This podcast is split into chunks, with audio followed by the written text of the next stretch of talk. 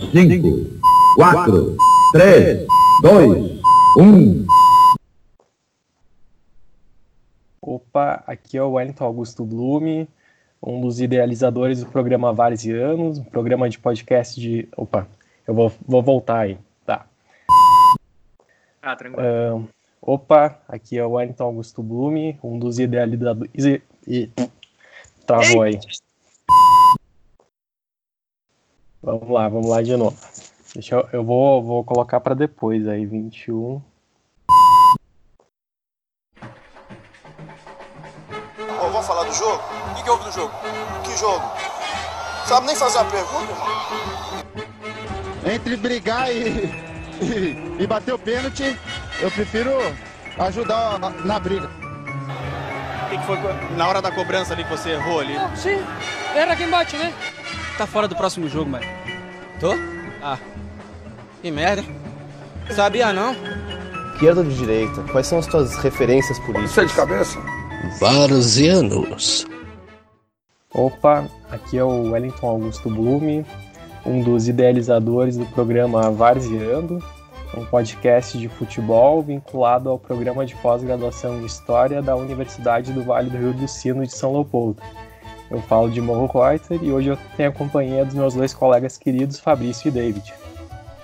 Opa, eu Fabrício Cardoso, falo de São Leopoldo, não sou o Renato Gaúcho, não tô na praia e tô aqui aguentando a pandemia, né? Vamos lá, bola pra frente.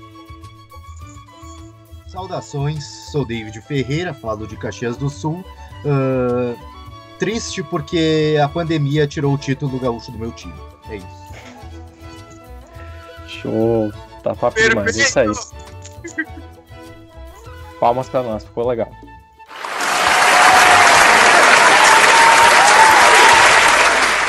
Então tá. Uh, olá a todos. Meu nome é Fabrício, Fabrício Cardoso. Eu sou pesquisador, estudante do mestrado, mestrando da, em História pela Unicinos. Fiz minha graduação pela Unicinos também e posso me considerar sou um pesquisador da área da história do futebol. Uh, como vocês sabem, o tema é sobre futebol, né? E nós estamos apresentando esse tema agora para vocês, mostrando as possibilidades que esse tema pode entrar no estudo das ciências humanas.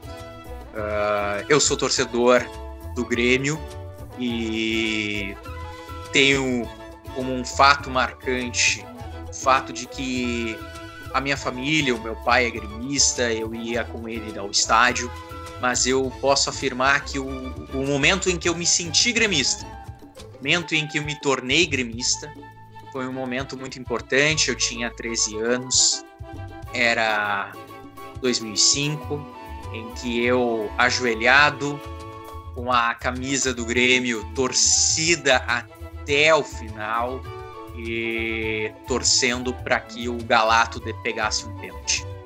Ali naqueles segundos de sofrimento, de ardor, de amor, eu não só era gremista, como eu me senti gremista e a partir dali não havia jeito, não havia momento, não havia troca. Eu era tricolor, eu sou tricolor e serei tricolor para o que der e vier. E isso esse amor pelo esporte me levou a outros caminhos, me levou aos caminhos da história. E o que eu tenho para contar para vocês vai ser uma breve, breve contexto que eu produzi então na minha graduação em história também pela Unicinos, orientado pelo professor Paulo Moreira. Eu fiz o seguinte trabalho que é intitulado Campeonato Farroupilha, uh, Futebol, Imprensa e Identidade em Porto Alegre no ano de 1935. O que, que significa isso? O que seria isso? Bom, no ano de 1935, o estado do Rio Grande do Sul estava comemorando o seu centenário, o centenário da Revolução Farroupilha, da Revolução Civil Farroupilha, né? Da Guerra Civil dos Farrapos. Uh, e este foi um momento em que tanto a área governamental do estado, a área política do estado, utilizou esse tema para fomentar a construção de uma identidade regional, estadual. Lembremos que a gente estava em vigor o período, ainda não do Estado Novo, mas já a organização do governo Vargas no Brasil. E, e nos esportes, né? Estava começando a ser utilizado por todo o país o futebol como um grande ampliador de, de, de, de questões culturais. Então, no ano Farroupilha, em Porto Alegre, eu estudo o campeonato da cidade de Porto Alegre. Na época, o futebol se constituía em campeonatos citadinos e no final do ano você teria o campeonato estadual com os campeões regionais. E em Porto Alegre, o campeonato se intitula Campeonato Farroupilha. O campeonato vai ser conquistado pelo Grêmio e depois, no final do ano, quem é torcedor lá da cidade de Pelotas sabe que vai dar origem ao Farroupilha de Pelotas, que vai ser o regimento né, que vai ganhar do Grêmio na final do campeonato estadual. E é também o período do Eurico Lara jogando no Grêmio, vai ter o Grenal é, histórico nesse momento. Mas o, o trabalho não vai ser a questão do campo, mas é o entre o campo. É apresentar como o futebol ele consegue construir uma identidade de futebol não farroupilha, mas aquilo que a gente vai ver na imprensa até hoje como um discurso comum, que é o futebol gaúcho visto como futebol força, como um futebol em oposição ao futebol arte do resto do país. E como os discursos que muitos no próprio futebol e na imprensa dizem que surgiu nos anos 50, com o Grêmio Força, com o Grêmio onde produzia com a questão da, da, da questão da, da educação física ingressada ao futebol, a imprensa já nos anos 30 dava muita alusão ao futebol força do Grêmio, do Inter e dos outros clubes da capital. Foi um torneio onde você tinha o São José, você tinha o Cruzeiro, você tinha o Americano, então você tinha esses clubes que participavam, né? Você tinha o futebol também, clube rival do, do, do, Grêmio. Então você tinha toda essa comunidade que jogava. A imprensa associava muito o discurso e a narrativa muito próxima ao futebol do Rio da Prata. Então eu discuto no meu trabalho, apresento como a presença do Rio da Prata, ou a, a presença imaginativa, imaginária, a narrativa do Rio da Prata se constituiu também na narrativa do esporte do futebol gaúcho como ele fez muito presente e como ele ajuda nessa construção da imagem em oposição ao futebol do centro do país, teoricamente São Paulo e Rio de Janeiro. Então, nesse breve contexto, talvez um tempo daqui a pouco a gente possa falar mais, eu posso explicar com mais calma, adentrar todas as questões onde eu trabalhei a questão do futebol. Ali também pude apresentar um pouco, porque os anos 30 em Porto Alegre construiu uma imprensa esportiva, a gente começa a ver uma imprensa esportiva, é o período da transição de um futebol semi-amador para um futebol profissional, ainda não como nos dias atuais, mas era o início da profissionalização. Nós tínhamos a estruturação do futebol nos estádios. Então, uh, os anos 30 é riquíssimo para verificar o quanto o futebol ele começa a, a, a se instrumentalizar para a sociedade. Outro trabalho que me leva hoje a ser um estudante do mestrado, ele se chama Teatros Verdes, Futebol na Cidade e a Cidade do Futebol. É uma pesquisa que está em seu encaminhamento e agora no período em que eu estou falando para vocês, eu estou me encaminhando para a minha banca de qualificação, torcendo e, e tendo uma certeza de como vai ser um bom resultado, assim que a gente espera. E então a, o que deixo para vocês, com, o que é essa pesquisa e o que me leva? O futebol, já sendo apresentado como um estudo, ele é um cenário junto com a cidade para verificar como a cidade ela cresceu, porque esse meu trabalho especificamente ela se trata dos anos 50, 60 e 70 na cidade de Porto Alegre. Eu trabalho especificamente com os estádios de futebol, o estádio do Grêmio, o Olímpico e o estádio do Internacional, o Beira Rio. Como essa construção desses estádios, como o surgimento desses estádios, nos ajudam a entender também como a cidade se construiu a partir dos anos 50, numa ideia de desenvolvimento, de modernidade que essa cidade estava sofrendo no pós-Segunda Guerra Mundial.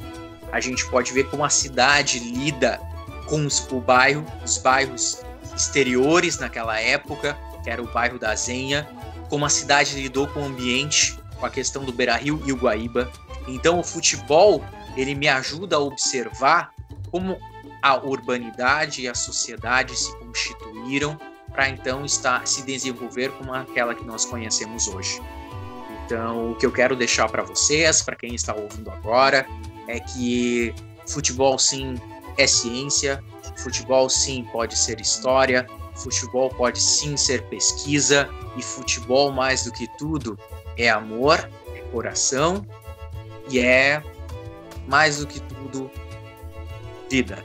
Então participa, faz parte de um processo histórico que está oportunizando a todos.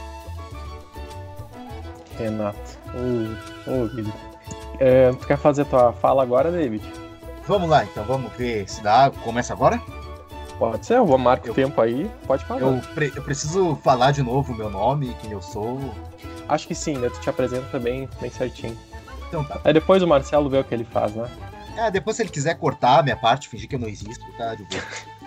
uh, bom, sou David Ferreira.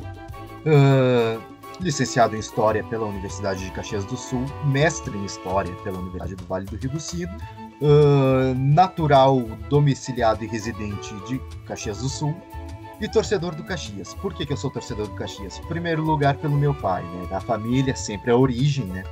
Então, o primeira, a primeira pessoa com quem eu aprendi a torcer pro Caxias foi com meu pai.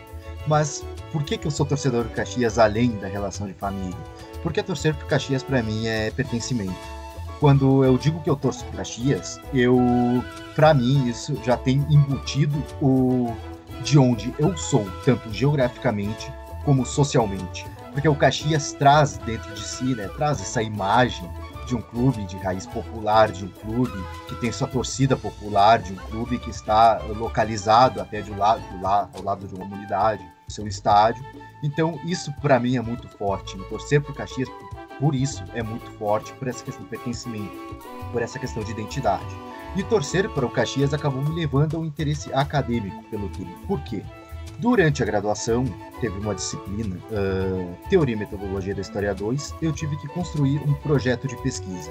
Como eu não uh, fui bolsista de iniciação científica durante a graduação, eu tive que criar ali um projeto de pesquisa e resolvi, então, uh, incentivado por um professor já desde o início da graduação, quando eu fui estagiário no Instituto Memória Histórica Cultural da Universidade de Caxias, o professor Anthony Tessari, que não foi meu professor, mas ele era o meu supervisor ali.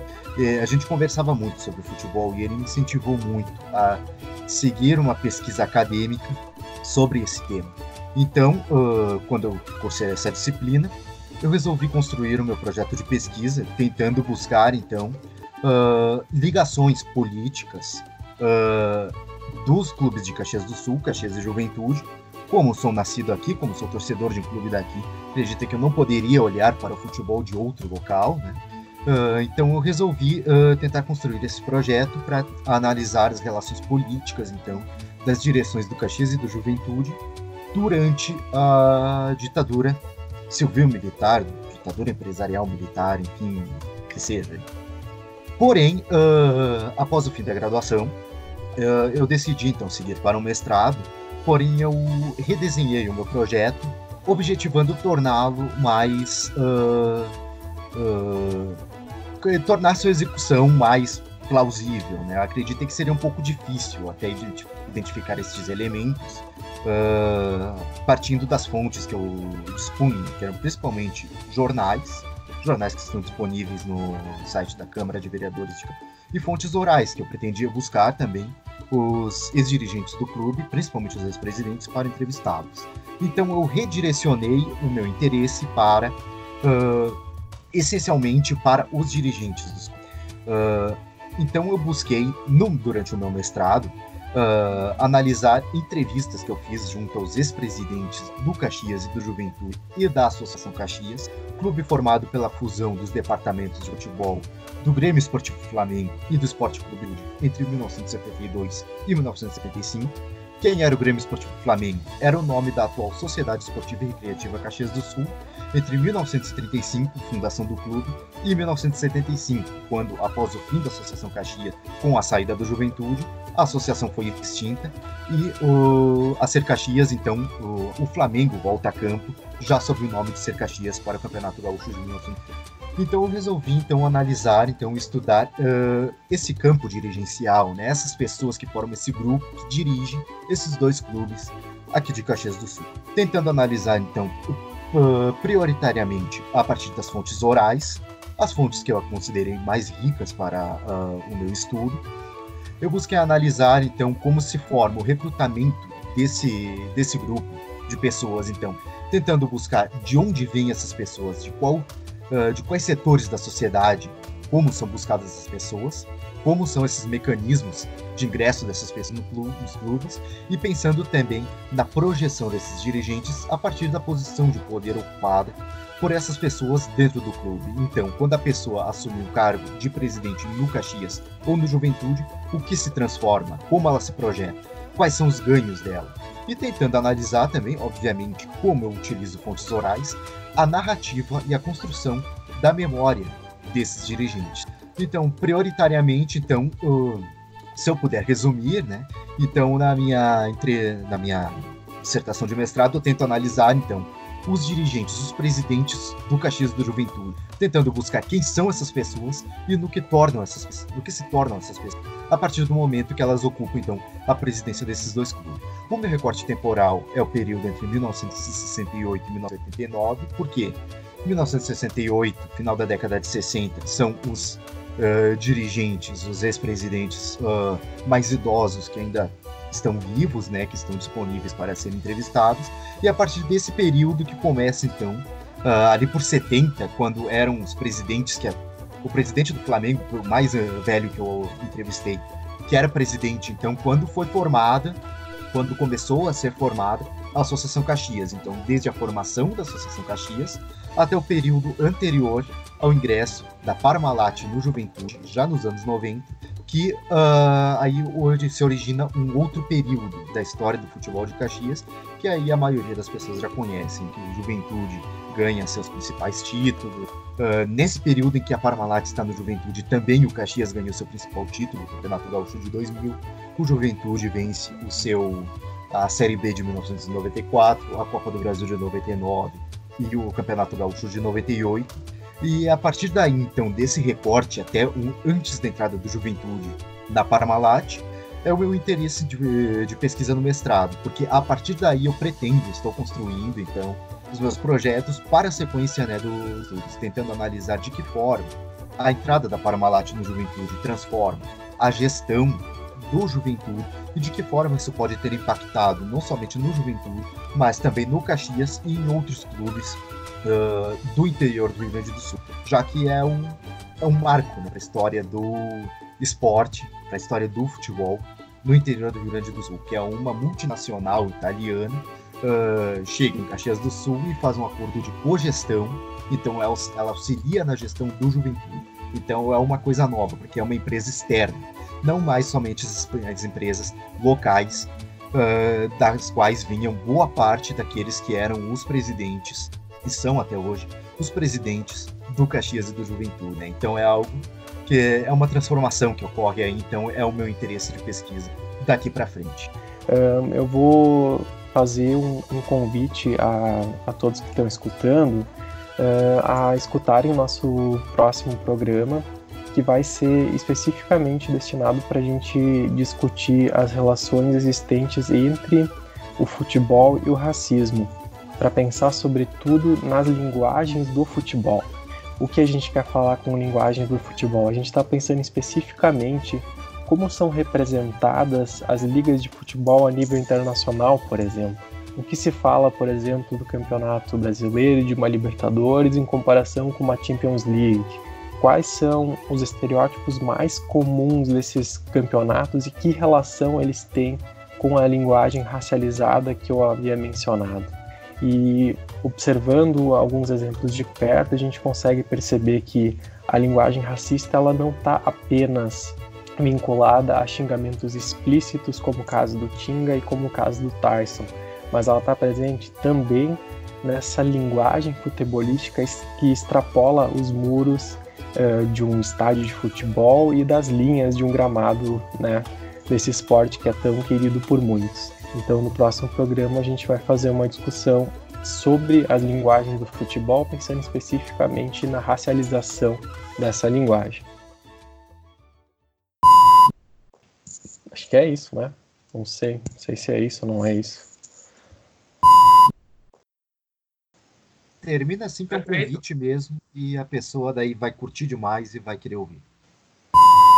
É. Eu faço um convite agora? Eu acho que já tá feito. Ah, tá. Ah, então tá. Eu nem, nem me dei conta. Eu só não sei se eu não me enrolei, porque eu não sabia como é que eu ia fazer o link entre um e outro ali, daí, enfim, ficou meio enroladinho ali, mas. Essa é a primeira viagem. É. é. é o programa piloto, a gente está aprendendo a, a, a, produzir. Vocês vão ver que daqui a pouco. Meu Deus, minha filha está subindo aqui de um jeito que vocês tinham que ver. eu tô apavorado com a minha filha. É um gato, Fabrício. Gato faz é. tudo. Gatos são loucos. É. Não, ah, ela é muito louca, Augusto. Ela é muito louca.